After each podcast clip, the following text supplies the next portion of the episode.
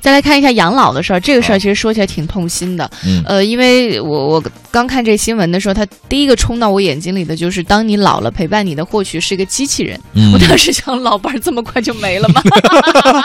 哦，后来才知道他原来是说孩子的事儿，那我就释怀很多了。你没想到你自己先走一步吗？那不可能，他一定走我前头。绝对的。哦，对，就这个主要是这样的啊，这个还真不是开玩笑，因为今年四月份，工信部、发改委、财政部联合印发了一个机器人产业发展规划。嗯依照这份规划呢，机器人在五年内会走到养老服务行业。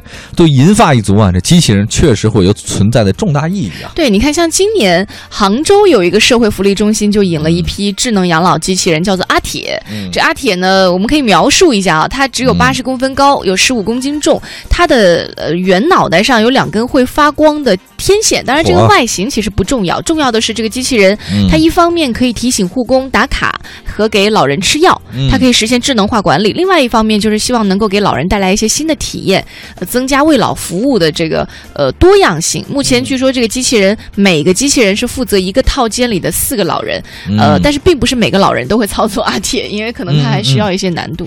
这个其实老人跟机器人相处呢，会有一些快乐，但是我总觉得这个人吧，他不能带，就是机器人未必真的能全部能代替人的那种交流感觉但是你。要知道，有的时候真的子女不孝顺，或者他真的没有心去跟你交流的时候，还不如一个冷冰冰的机器人呢。哇，你这个对社，我发现很多事情你看的比我悲观，尤其对未来这个地方。嗯，真的吗？这其实是啊理智吧？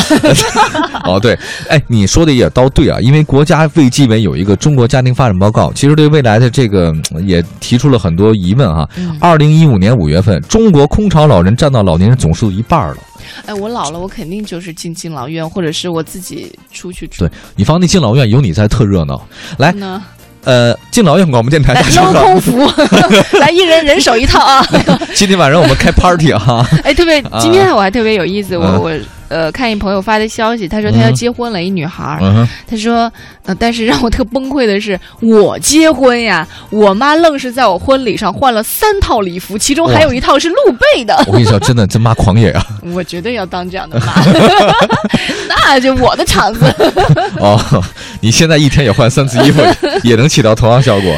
呃，要说起这个事儿啊，独居老人占到老年人总数将近百分之十。嗯，这个，我我你知道吗？我我一种心态，你知道什么？就是我老了，我不太可能会影响我自己的孩子的身体健康，就是我们这一代人都不会吧？对我不会影响他的，就是我自己老随便老，嗯，随便老，你以为你能老的不随便吗？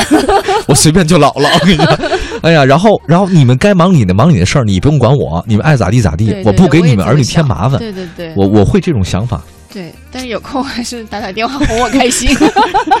我跟你讲，哎呀，哎呀妈，我相信你在养老院一定会过得很开心的。对对对，对，但是其实好像我们上一代的人，就是他们的嗯，嗯受的教育和他们的观念会不太容易接受去进嗯养老院这个事儿。对可是现在你看啊，这个这种心态啊，嗯，你双方的父母再加上两个人，再加上你们生的孩子啊，嗯往往就一个或者两个哈、以后肯定这老人是空巢，嗯，老人一定是空巢的。在一块儿啊，我们住在一个大 house 里开 party，请问我还得花钱买一大 house，我得花多少钱呢？帐篷。哦哦，也也，所以我觉得这个对大家提出一个要求吧，有空呢常回家看看啊，这别让机器人代替您真正的亲情的温暖。对，独生子女的养老问题一定会慢慢的显现出来。嗯，真的是。